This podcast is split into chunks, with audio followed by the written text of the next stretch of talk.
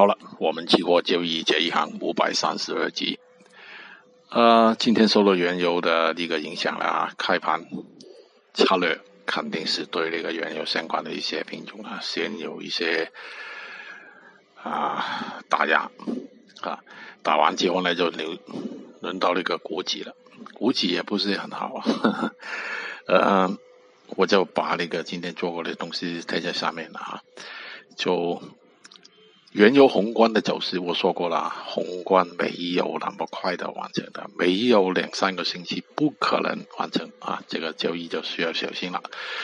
好了，明天有多一些时间，明天聊啊，拜拜。